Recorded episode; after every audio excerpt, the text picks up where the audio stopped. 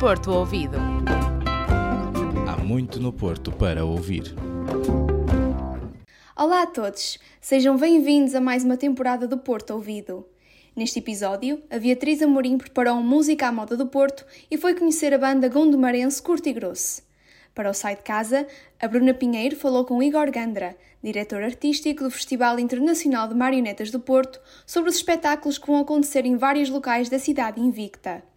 Para a reportagem, eu, Filipa Ferreira, falei com Maria Leonor Botelho, professora de História da Arte da FLUP, sobre a eventual retirada da estátua de Camilo Castelo Branco do Largo Amor de Perdição. Juntamente com a Bruna Pinheiro, fui ainda até ao local falar com os portuenses sobre o assunto. Fiquem desse lado para um episódio recheado de cultura. 11 anos depois de ter sido instalada no Largo Amor de Perdição, a estátua de Camilo Castelo Branco esteve em risco de ser retirada. É no largo junto à antiga cadeia da Relação, edifício que agora é sede do Centro Português de Fotografia, que 12 anos depois de ter sido doada à cidade se encontra a causadora do debate. A obra representa o autor de Amor de Perdição, Camilo Castelo Branco, abraçado a uma mulher nua, Ana Plácido. Recentemente, 37 personalidades da Invicta assinaram uma carta dirigida a Rui Moreira. Nela constava o pedido de remoção da estátua da autoria de Francisco Simões. Nas causas desta vontade estaria o suposto desgosto estético que, segundo os mesmos, a estátua transmite. Perante este pedido, Rui Moreira, presidente da Câmara do Porto, afirmou que iria, por decisão própria, retirar a estátua por considerar a escultura feia e de mau gosto. Alguns dias depois, Rui Moreira voltou atrás com a sua decisão, alegando não saber que a doação e a instalação da estátua naquele espaço tinha sido aprovada pela autarquia em 2012. Sabendo disto, Rui Moreira não pôde consentir o solicitado. Neste contexto, fomos até ao Largo Amor de Perdição falar com alguns portuenses para tentarmos perceber qual a sua opinião sobre o assunto. Eu sou contra.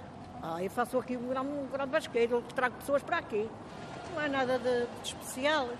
Se o senhor uh, Presidente da Câmara se incomodou com isto, ele que olha aquele edifício que está quase à beira do Banco de Portugal, com dois homens lá em cima, todos nus.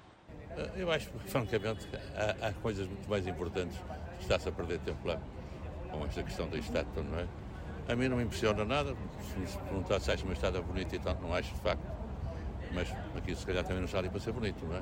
Eu acho que a gente tornou-se um bocadinho mais sensível ao longo dos anos e como esta estátua é, é uma parte importante na, na história da literatura portuguesa e, e, mesmo aqui no Porto. Não, não, faz um bocadinho de sentido porque dizem que é pornográfico e dizem que, que é uma coisa que as crianças não devem ver ou, ou isso. Um, eu, eu acho que as crianças devem ver um, e devem ver eh, mais além do que a estátua representa Falámos ainda com Maria Leonor Botelho, diretora da licenciatura em História da Arte na FLUP, que esclareceu que a retirada da estátua levantaria várias questões deontológicas. A questão da tomada de decisão e depois todas as hesitações e depois todos os avanços e a discussão pública que se tem feito coloca uma série de questões também éticas, talvez, ou até deontológicas, no foro da questão daquilo que é o arranjo do espaço público e naquilo que é a continuidade desse arranjo. Para a professora, em termos históricos, a retirada da estátua poderia ser sinónimo de regressão. No meu entender, penso que poderia, em termos, em termos de gestão do espaço público, pode ser considerado um retrocesso, em meu entender. Isto é uma opinião muito pessoal.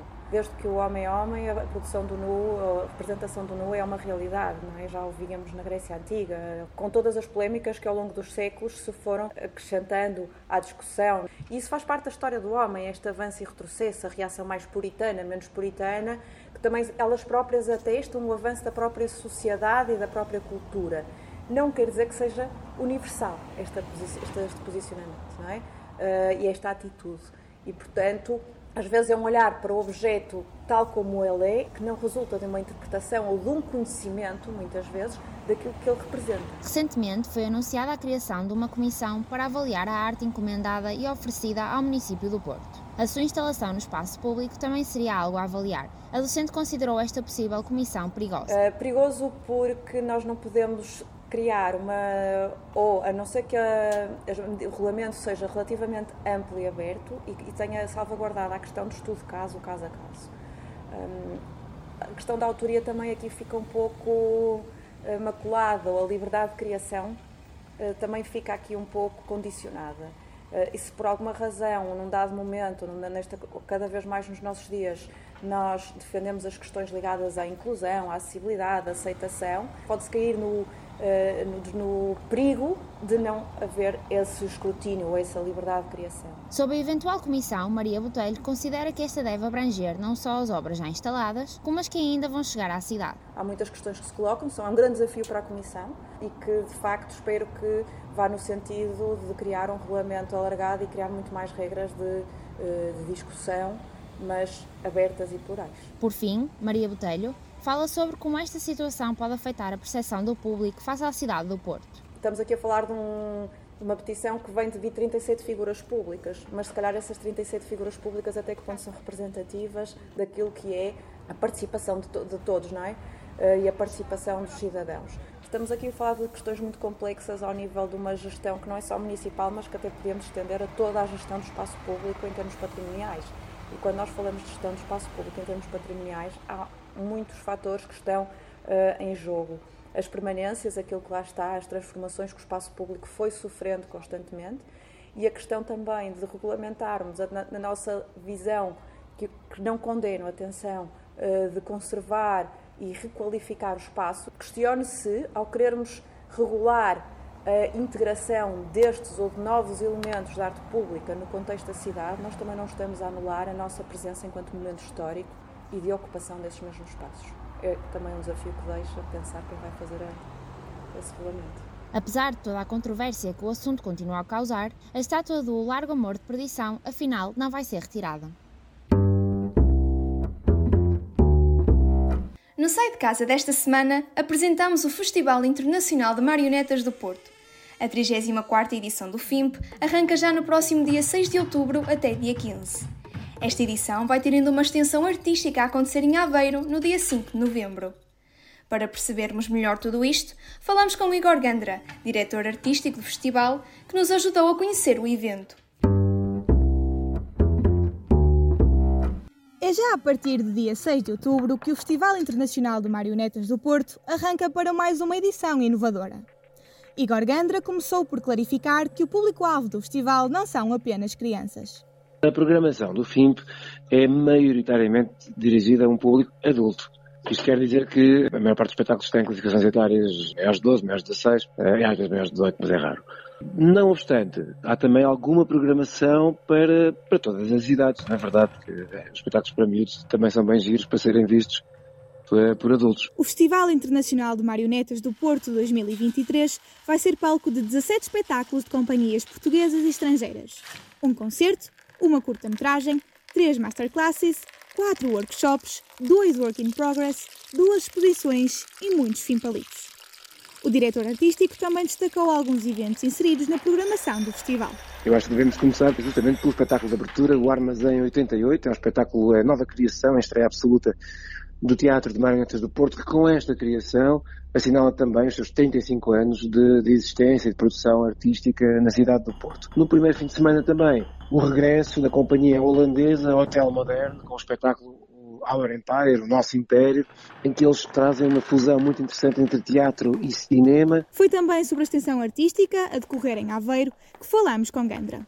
Eh, nós, com o Teatro Aveirense, é o nosso parceiro direto, preparamos a vinda dos Reckless Sleepers, é um coletivo inglês, com um espetáculo que se chama Negative Space, que é um espetáculo extraordinário, que se baseia num, num cenário que, que, irá ser construído de propósito no Teatro Aveirense e o próprio espetáculo resulta na destruição desse cenário ao longo da peça. É uma peça que é muito desconcertante, é um bocado cómica também e ao mesmo tempo também é um bocadinho comovente porque tudo aquilo tem uma dimensão trágica, é, um humor que é, que é muito fino, mas ao mesmo tempo aquilo é bastante explosivo e bastante enérgico é, pela, pela, pela, própria maneira como corpos e, e materiais se relacionam em cena. Ao contrário do que tem acontecido, este ano o festival vai decorrer sob o chapéu temático Memória, Imagem e Manipulação. Filipe Gandra falou-nos da escolha deste tema. E isso surge a partir dos próprios objetos que nos foram chegando no início do, do desenho deste programa, que existia aqui uma, uma, certa dimensão, por um lado biográfica de alguns projetos, e por outro lado também evidenciou na sensibilidade uh, de alguns artistas esta ideia de pensar sobre a, sobre a memória histórica. Não é? Em alguns casos também uh, aspectos que têm a ver com, com memória mais pessoal. Por um lado, a manipulação é, digamos assim, a ferramenta matricial das linguagens em que, em que o festival temos crédito. Por outro lado, a ideia de criação de imagens também está muito próxima das ferramentas que os artistas usam no, no, palco. Mas também tem a ver um pouco com a natureza de alguns uh, espetáculos, em que é proposta um, um jogo de espelhos e, e, de fumo e outros efeitos que manipulam não apenas a imagem, mas a percepção do próprio espaço e, e dos corpos em cena, etc. A Direção-Geral das Artes aumentou o seu apoio financeiro ao festival. Junto do diretor artístico, tentamos perceber em que medida isso influenciou a organização do evento traduz-se no programa que é apresentado em outubro, com mais meios para programar, isso é sempre importante, não é? Uh, embora o programa do festival seja também possível graças à colaboração das entidades parceiras, é? mas uh, permite fazer um trabalho mais estruturado, mais consistente ao longo do ano, que tem consistido sobretudo em uh, ações mais ligadas ao campo da formação, por um lado, e da, da abertura de, aos processos criativos, permite-nos manter com o público uma relação muito mais estruturada, muito mais constante, muito mais estável do que aquela que era possível até agora para pôr em contacto as pessoas com o trabalho dos artistas. Tudo isto vai ser realizado em dois espaços bem conhecidos da cidade do Porto, em Matosinhos e pela primeira vez também em Aveiro. No Música à Moda do Porto, damos-vos a conhecer a banda gondomarense Curti Grosso, que nos falou sobre o seu percurso e inspirações artísticas.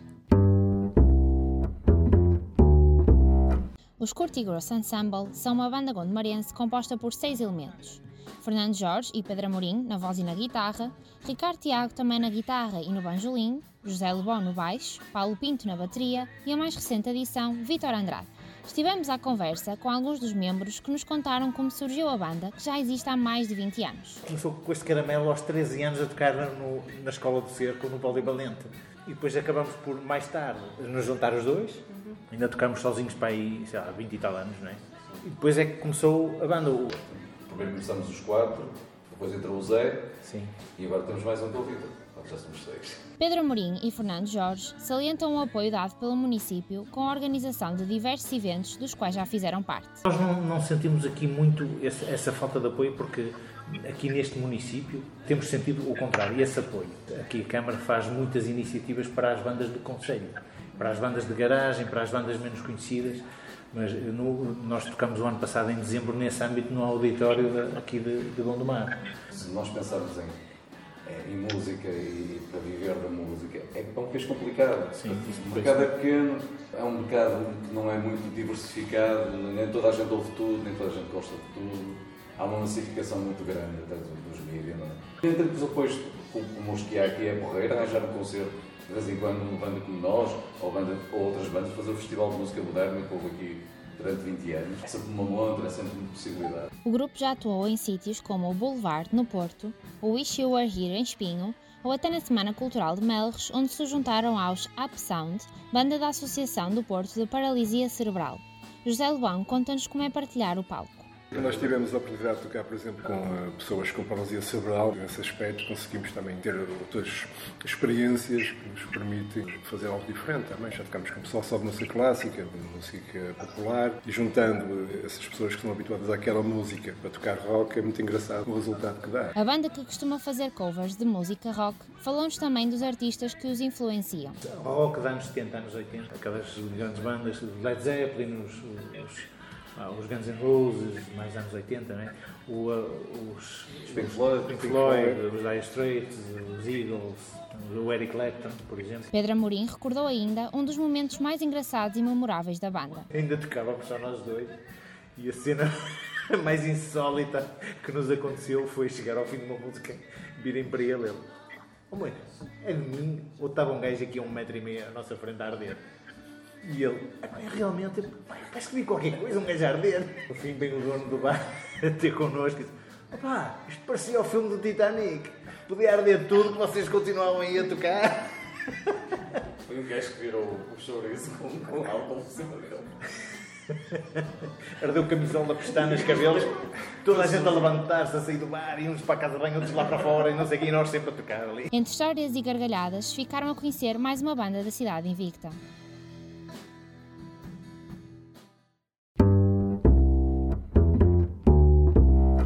E é com um episódio repleto de cultura que termina o primeiro programa desta nova temporada do Porto Ouvido. Voltamos para a semana com mais um episódio para alegrar a semana de todos os portuenses. Porto Ouvido. Há muito no Porto para ouvir.